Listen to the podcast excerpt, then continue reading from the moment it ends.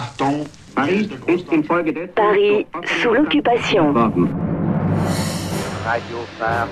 Ceux qui vous le disent vous mentent. Radio Paris est allemand.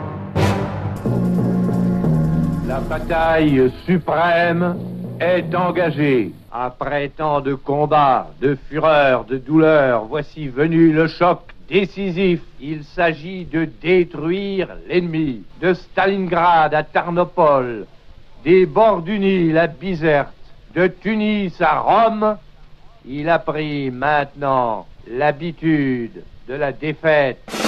Cette fois, c'est la débandade pour l'occupant et les collabos. 17 août 1944, fin de Radio Paris, les voix des propagandistes de Vichy se sont tues. Philippe Henriot a été abattu par la résistance.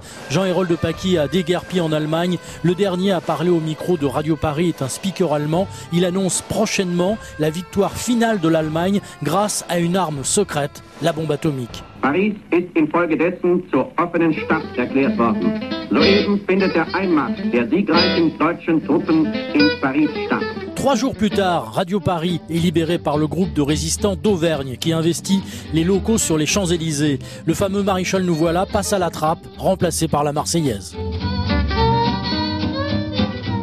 La radio s'appelle désormais Paris National, puis Radiodiffusion de la Nation française. Le nouveau directeur, Jean Guignebert, appelle les Parisiens à l'insurrection. Le comité d'action militaire du Conseil national de la résistance et l'état-major national des forces françaises de l'intérieur adressent à la population parisienne l'appel que voici.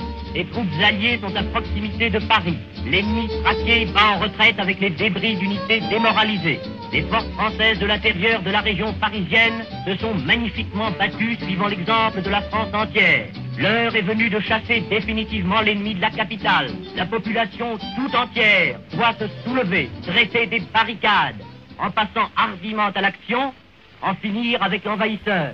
L'heure de la libération définitive sonne.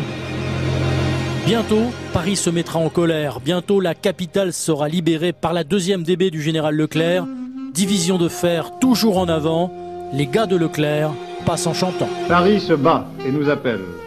Manquant d'armes et de munitions. Nous chargeons sur la capitale. FFI, représentants de la police, sapeurs-pompiers, simples citoyens, traversent les lignes et nous supplie de faire vite. La France de De Gaulle, celle qui a refusé de cesser le feu, retrouve la France de l'intérieur, celle qui a refusé de courber le front. Paris sous l'occupation.